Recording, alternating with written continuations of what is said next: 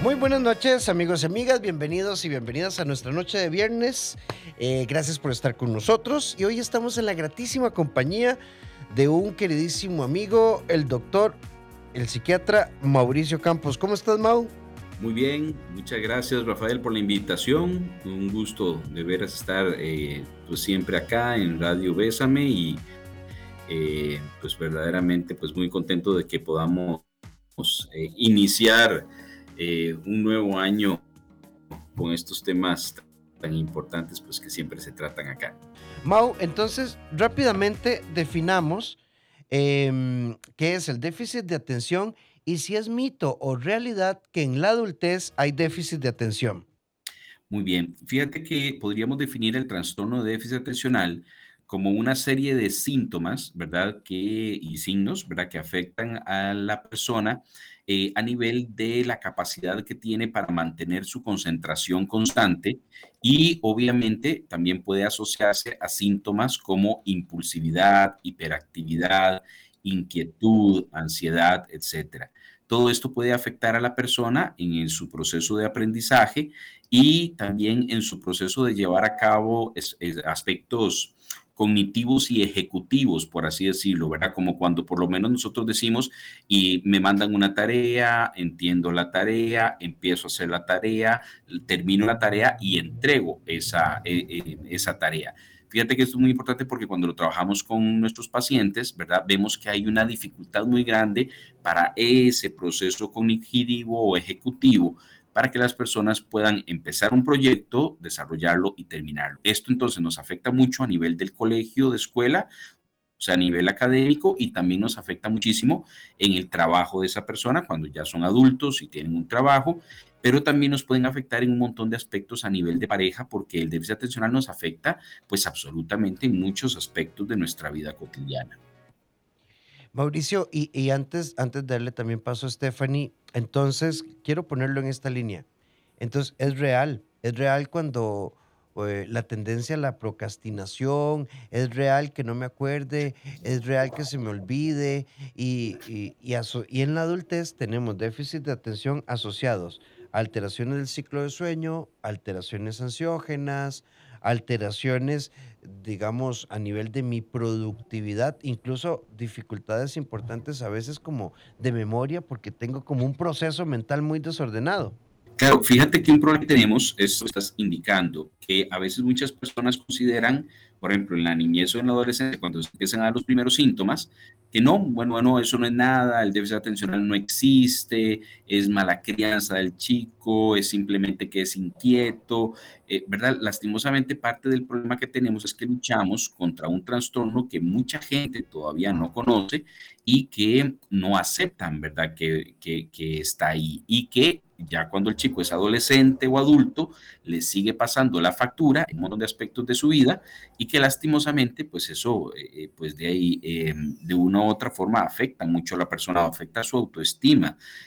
por ejemplo, un, ejemplo muy práctico, Rafael, hace algún tiempo pude trabajar con un chico, con un adolescente, bueno, un joven ya 23, 24 años, que eh, al darle tratamiento para el déficit atencional, porque detectamos los síntomas, este chico empieza a tomar tratamiento y empieza a decir, no, ya me siento mucho mejor, ya esto es estudiar, esto es poder concentrarme.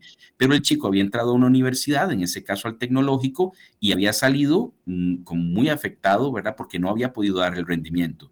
Nos dijo este chico que si hubiera tenido el tratamiento adecuado en el momento donde había estado en la universidad, posiblemente hubiera salido mucho mejor y verdaderamente no hubiera tenido que salirse de la universidad, eh, ¿verdad? Pensando que simplemente no era apto para la misma.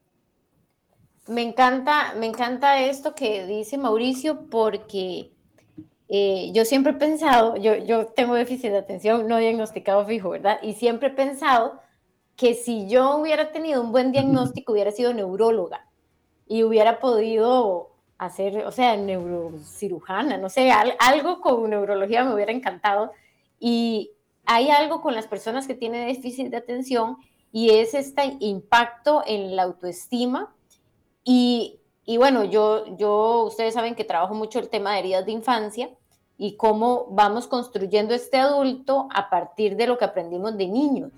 Entonces, las personas que tienen déficit de atención y tienen eh, esta etiqueta que muchas veces eh, sucede desde la escuela, ¿verdad? El chiquillo que se porta mal, que pasa tirando borradores, el que se levanta cada rato, el que a cada rato interrumpe, el que, el que silba, ¿verdad? De pronto tenemos todos estos síntomas en la escuela y lo que pasa en la adultez es que somos adultos que aprendemos a ocultar los síntomas. Somos adultos que pasamos ocultando lo que realmente somos y, y aprendemos a sobrellevar esto, pero es necesario tener la capacidad y, creo que aquí hay un tema de psicoeducación que nos hace mucha falta, eh, porque el tema del medicamento puede ayudar muchísimo en los procesos de concentración, en, en el autoestima, en los procesos de paciencia, ¿verdad? Porque entonces como que como que la persona se puede quedar un poquitito más en, lo que está haciendo y, realmente yo le digo a mis pacientes, no sé Mauricio si, si estoy metiendo las patas, pero yo siempre le digo a los pacientes que el déficit de atención es como tener un superpoder, ¿verdad? Entonces tenemos los sentidos tan exacerbados que con nada nos concentramos, nos desconcentramos. Entonces un olor, un sabor, un, estímulo externo me desconcentra totalmente y es porque no he aprendido a manejar este sentido arácnido, ¿verdad? Entonces, eh, a mí me gusta enfocárselo hacia los pacientes para que sepan que simplemente es una es un cerebro diferente, es parte de una neurodiversidad que tenemos y que no hay que esconder nada y que está bien de pronto recibir la ayuda farmacológica que siempre he pensado que es la piedra en el zapato. claro, claro. Fíjate que eso que está diciendo, yo uso una alegoría muy similar, ¿verdad? Que es que eh, cuando nuestros pacientes tienen el déficit atencional, es como, les digo yo, que es como estar en un aula donde hay un montón de ventanas abiertas y que por esas ventanas salen personas a que conocemos, que nos interesan, que nos dicen hola, pero es muy difícil ponerle atención a todas las ventanas al mismo tiempo. Cuando utilizamos el tratamiento adecuado, es como si cerráramos varias o todas de esas ventanas, excepto una, en la cual sí podemos poner total atención y normalmente eso causa un alivio en la persona, porque estar pendiente de un montón de cosas al mismo tiempo con un cerebro, como vos lo dices, ciertas em, características, ¿verdad? De esto que las personas ponen atención, o sea, eh, eh, se dispersan porque eh, constantemente ese cerebro está buscando diferentes aspectos a los cuales ponerles atención sin uno en concreto, es una situación que es sumamente desgastante y hace que la persona tenga que hacer un triple o cuádruple esfuerzo, que te digo, para leer un libro, para hacer un trabajo, para hacer un examen. Mauricio y Stephanie nos preguntan acá, más allá de la desatención, ¿qué características podría identificar yo como adulto para darme cuenta que tengo un problema? Porque cuando tenemos niños o adolescentes, la maestra, el maestro, el orientador, la orientadora, eh, el padre de familia nota las cosas, pero yo como adulto, ¿qué características tengo que revisar para decir, oh, oh, mira, esta podría ser la respuesta a muchas de mis complicaciones. Eh, digamos, hay dos aspectos importantes en el déficit atencional. Eh, puede haber desatención, como el mismo nombre lo dice, o sea, una dificultad para poner atención a los detalles, eh, tendencia a que se nos pasen estos detalles, a cometer errores, a tendencia a procrastinar, o sea que dejo para el final las circunstancias que más merecen esfuerzo y también, además, puede haber esta parte de hiperactividad e impulsividad. Esta parte de hiperactividad implica una persona que a veces le cuesta mucho quedarse quieta, normalmente le cuesta mucho esperar y también puede tener conductas impulsivas, o sea, como lo que diríamos eh, no piensa antes de actuar, sino que hace o toma una decisión impulsiva y lo que eso le conlleva en muchas ocasiones son eh, importantes eh, consecuencias de verdad a nivel de vida familiar, vida de pareja y vida de trabajo. Eh, también yo pienso que eh, uno lo puede detectar en las personas que interrumpen. Entonces, a cada rato están, sí, estoy hablando de esto y está todo muy bonito, pero ya meto y se me vino un pensamiento y lo, y, y, lo empiezo a hablar y luego viene otra persona y empieza a hablar de eso que yo estaba diciendo y otra vez vuelvo a interrumpir, ¿verdad? Como que en el adulto hasta, hasta podría, eh, es, es, muy particular cómo se vive de niño a cómo se vive de adulto, porque a los adultos se nos permite más. Entonces, este, ahora, hace poco fui a, a una conferencia del pediatra Carlos González y Carlos González hablaba de que para, para los niños no hay tantos espacios como para los adultos, que los adultos neurodiversos tienen muchas formas de desarrollarse. Entonces, si tiendo al espectro autismo, voy a tener este, algunos trabajos que, en los que brillo, y mientras que si soy déficit de atención, voy a tener trabajos más creativos y cosas así, pero que los niños de pronto, como todos tienen que ir a la escuela y toda la escuela es estandarizada, pues entonces por eso es que hay tanto sufrimiento, pero en los adultos, muchos de los adultos con déficit de atención brillan en, no sé, en, programas de televisión o en cosas donde tengan que estar como, como interactuando rápidamente, como improvisando, y no es que están improvisando, solamente están siendo ellos, interrumpe que interrumpe, ¿verdad? Y otro síntoma que me parece que es importante mencionar es la depresión asociada al déficit de atención. Y hay un eje que no podemos dejar pasar, déficit de atención y vida en pareja. Adelante, Mauricio. Mira, Rafael y, Stephanie, esto es muy interesante porque yo sí he tenido pacientes que verdaderamente se afectan mucho en lo que corresponde a la vida en pareja con respecto a su déficit atencional. A veces tal vez viene, eh, tal vez la esposa diciéndome, doctor, es que tengo un problema, ¿verdad? Yo quiero mucho a mi marido, pero se le olvida todo, es súper complicado ponernos de acuerdo, hay algunas tareas en la casa donde yo veo que él quiere ayudar o, o, está pendiente, pero de una otra forma se dispersa, es sumamente impulsivo, Y viceversa, también nos pasa, ¿verdad? Eh, a veces con un esposo, ¿verdad? Que viene, doctor, yo aprecio mucho a mi esposa, es maravillosa, pero a la hora de acomodarnos con las tareas de los chicos, con un montón de cosas, ¿verdad? La dispersión eh, afecta mucho. Entonces, es importante tener en cuenta que el déficit atencional a lo largo de vida y en adultez no va a ser gratis, nos va a pasar una factura.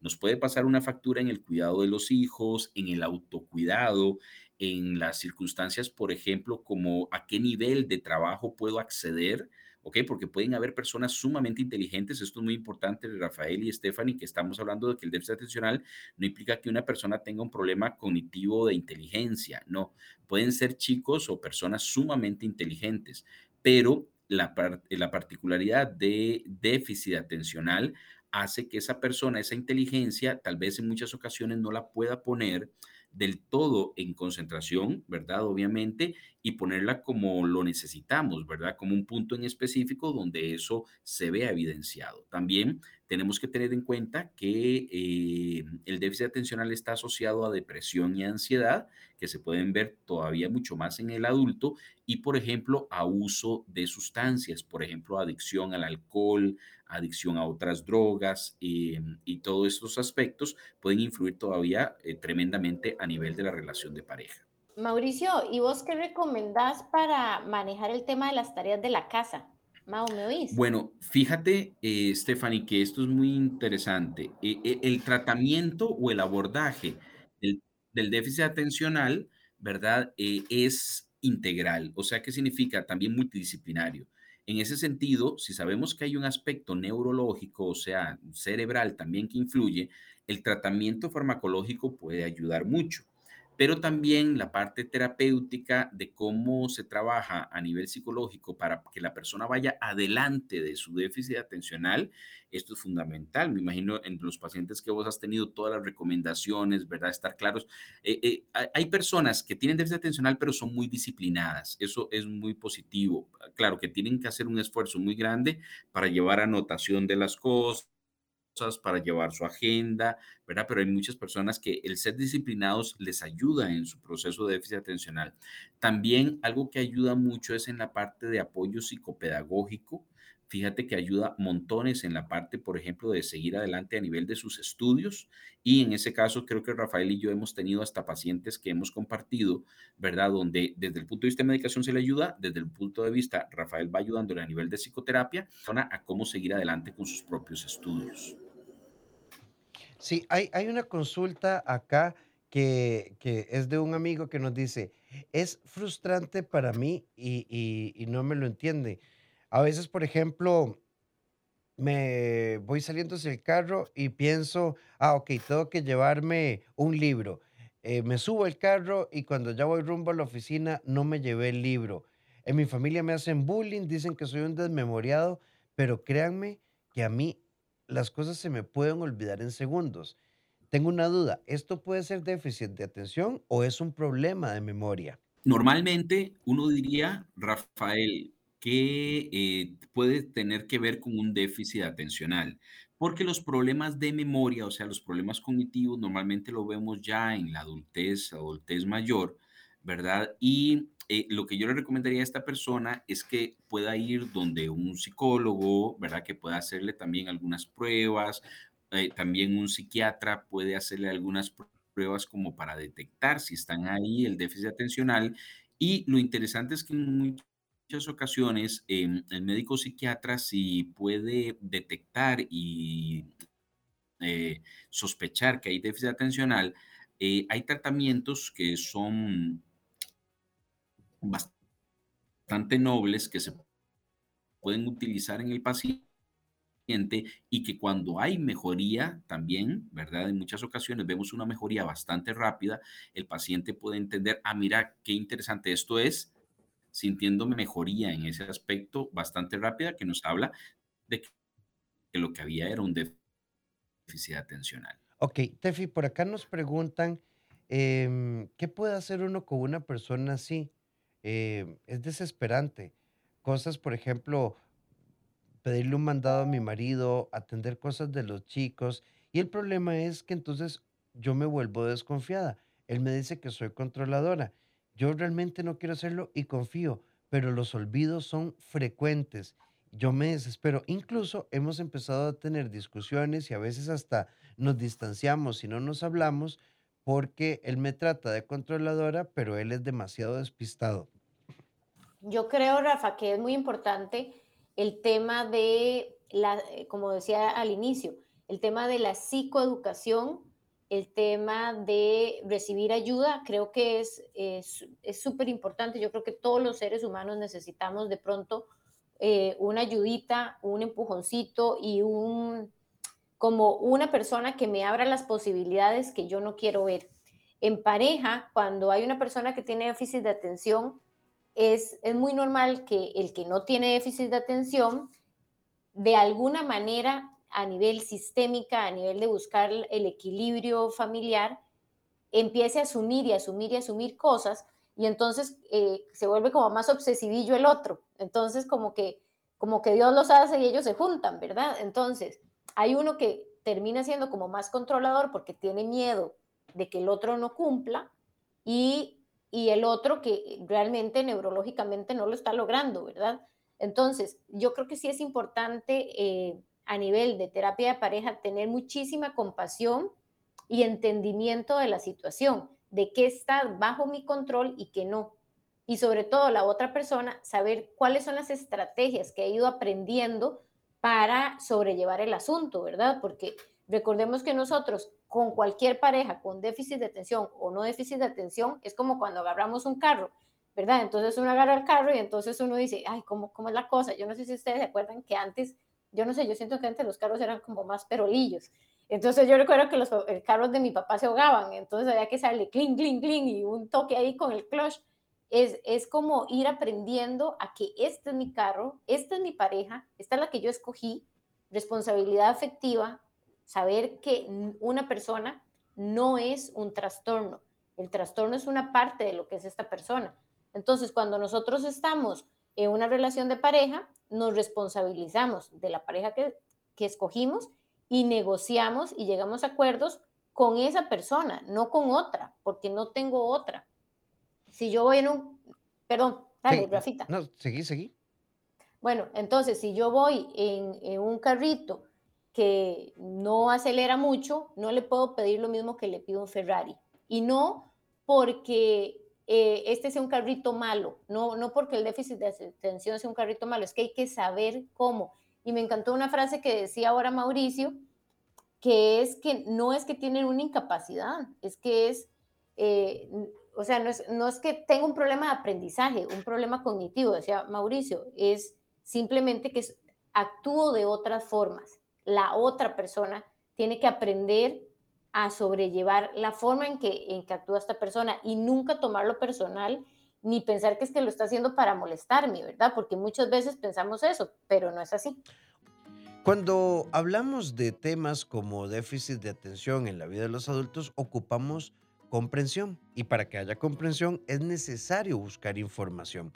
Si vos sentís que todo se me olvida, no me concentro, me distraigo fácilmente, esto me frustra, me tensa, a veces me causa ansiedad y demás, recordemos que el tema del déficit de atención no es un diagnóstico de niñas, niños y adolescentes, es un tema de personas y no importa la edad que tengas, siempre se puede revisar. Llenate de positivismo antes de dormir. Bésame de noche.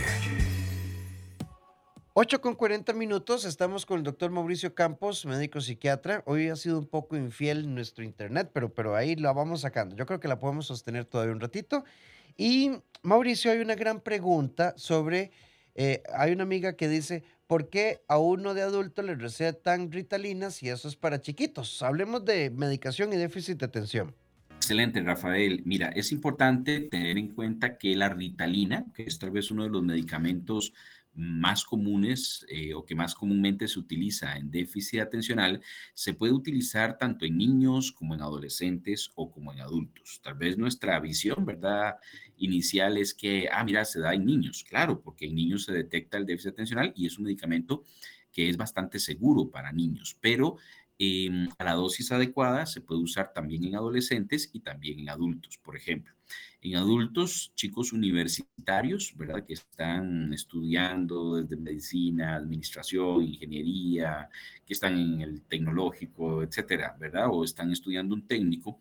Si detectamos un déficit atencional, el metilfenidato, o más conocido como Ritalina, tal vez que es la marca que más conocemos, entonces puede ser bastante funcional para ayudar a que la persona se concentre. Normalmente este medicamento tiene un periodo de acción de unas 3, 4 horas donde la persona puede ayudársele a concentrar.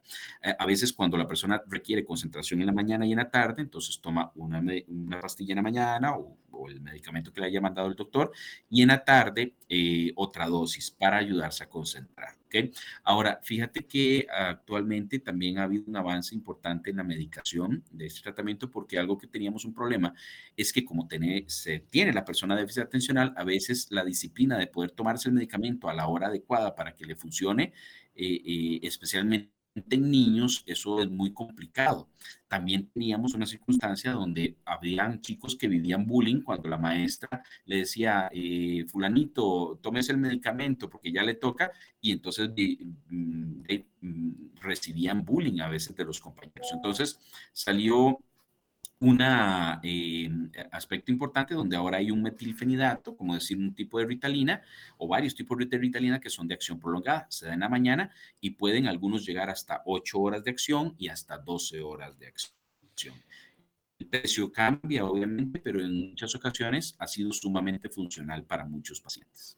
Ok, vamos a leer este mensaje que nos dice una amiga y creo que representa a muchas personas. Hola, quiero, qué lindo tema. Hay demasiada poca información sobre esto y nos hacen sentir como los raritos. Yo tengo déficit de atención, sin embargo no lo supe hasta adulta, porque mis papás, como no tenían los recursos para ayudarme, entonces prefirieron no decirme. Yo estudié educación especial y en la carrera me di cuenta que yo tenía déficit de atención. Sin embargo, según yo, no tenía diagnóstico.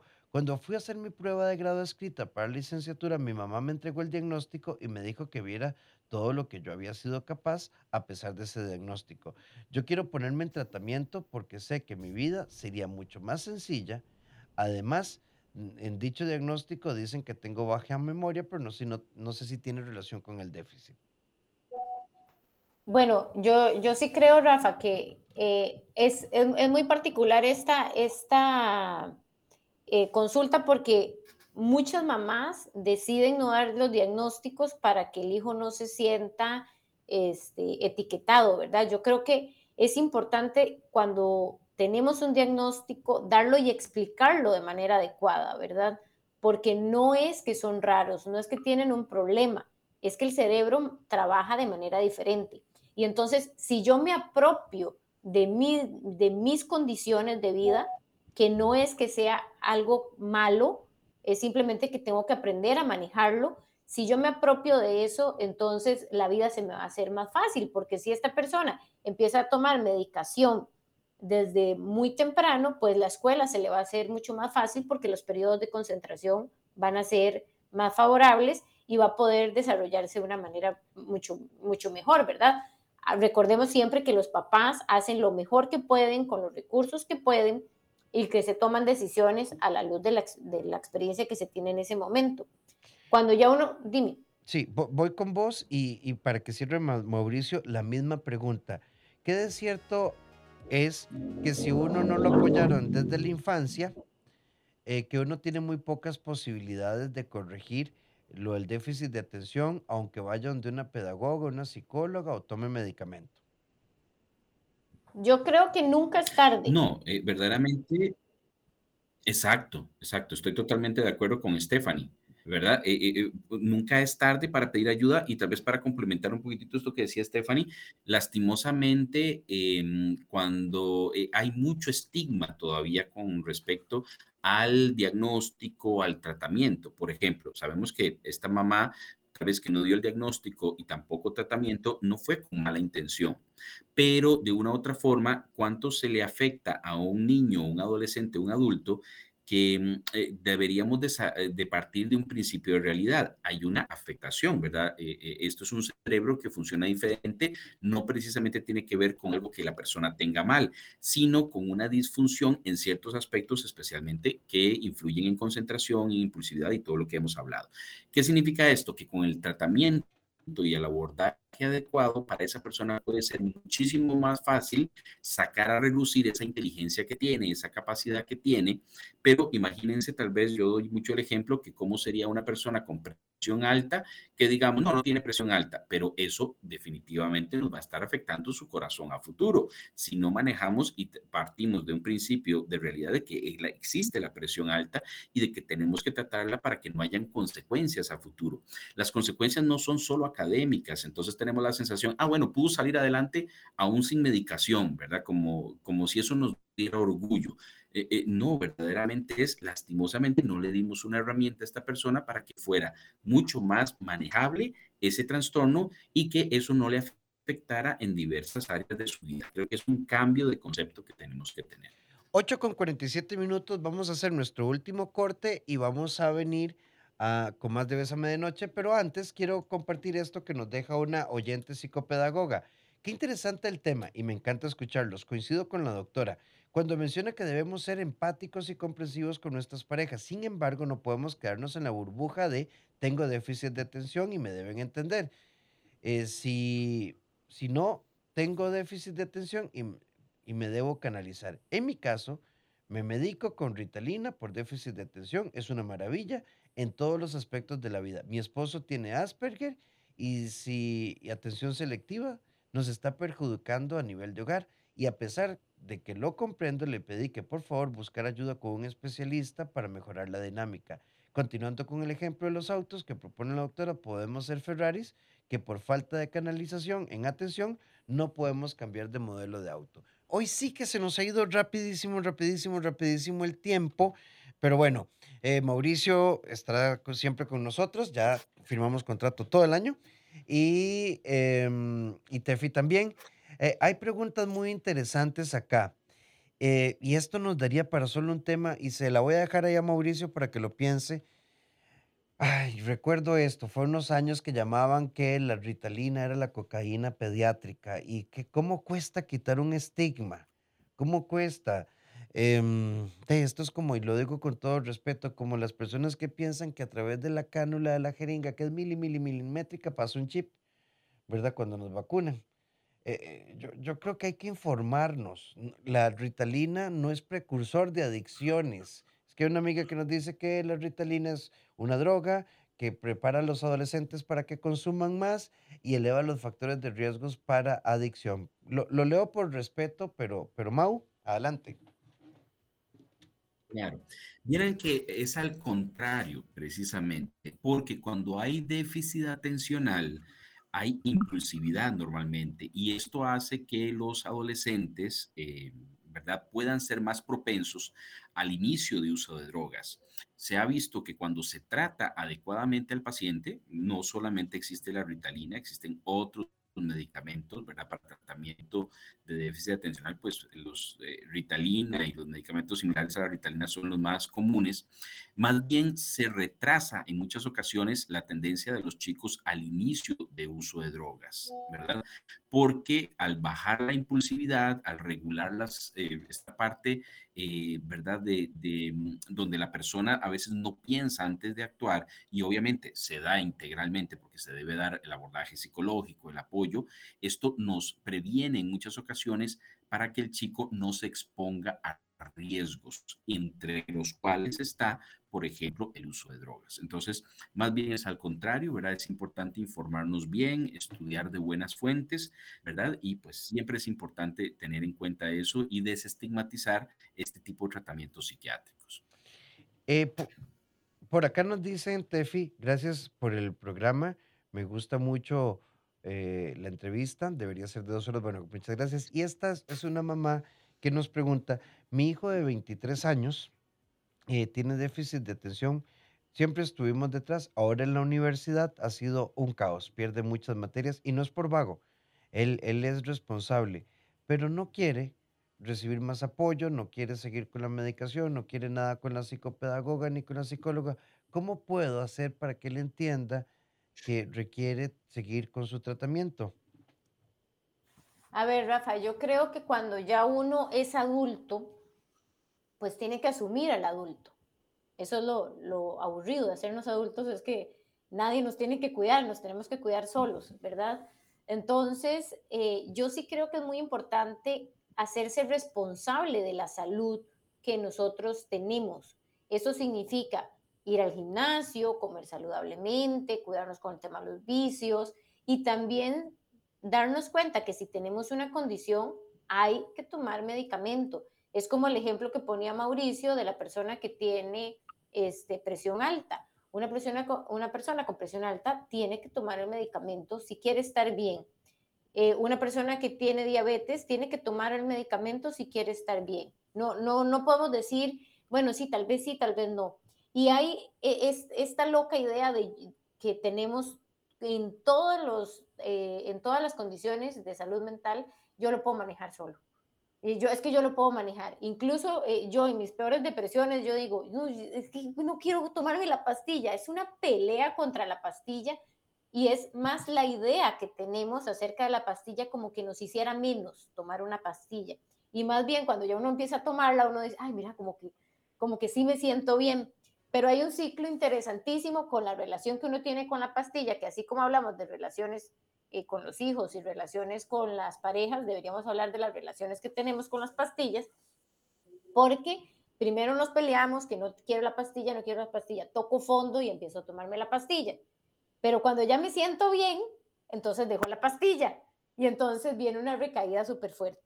Ese, ese ciclo de la relación con la pastilla yo creo que es algo que tenemos que, que mucho a las personas, porque cuando nos hacemos cargo de nuestro adulto, nos estamos amando. Eso es amor propio. Mau, eh, tenemos que ir cerrando. ¿Qué recomendaciones prácticas nos darías en caso de haber escuchado el programa y decir, a la puchica, yo me identifico con eso? Bien, yo quiero tocar eh, algo que dijo Stephanie me pareció muy, muy bonito y muy acertado. Nosotros no somos nuestro trastorno. ¿ok? Podemos tener un trastorno depresivo, podemos tener un trastorno de ansiedad, un trastorno de déficit atencional. Eso es una condición, así como podemos tener presión alta, diabetes o lo que fuera, pero eso no nos define.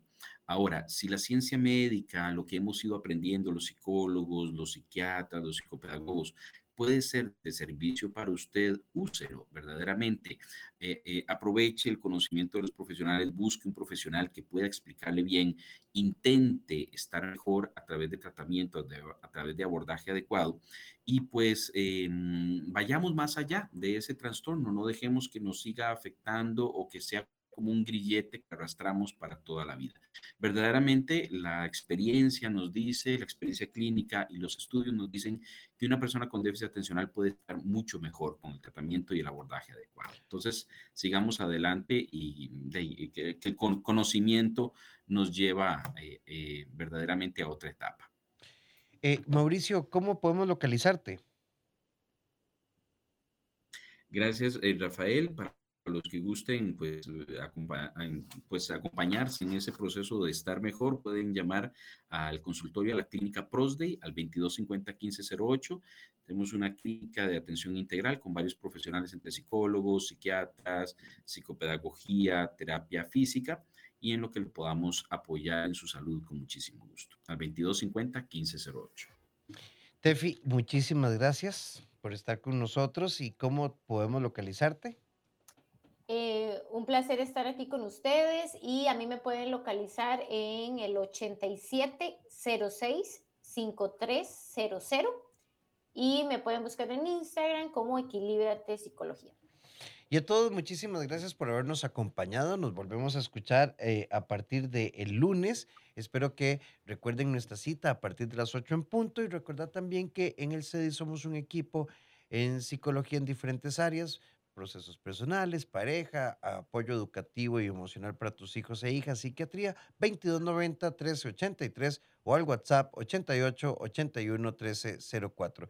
Y por supuesto, los espero en mis redes, doctor Rafael Ramos, y los invito a la escuela abrazatuvida.com. Y ya que viene el 14 de febrero, date una vueltita por Librería Internacional y regálale a tu pareja al diablo con el amor. Así que bueno busca mis libros en Librería Internacional. Mauricio, un abrazo, muchísimas gracias em, por el esfuerzo. Sufrimos un poquito, pero muchas gracias por estar siempre con nosotros. Y Tefi, muchas gracias. Muchas gracias, Rafita y Mauricio. Abrazos.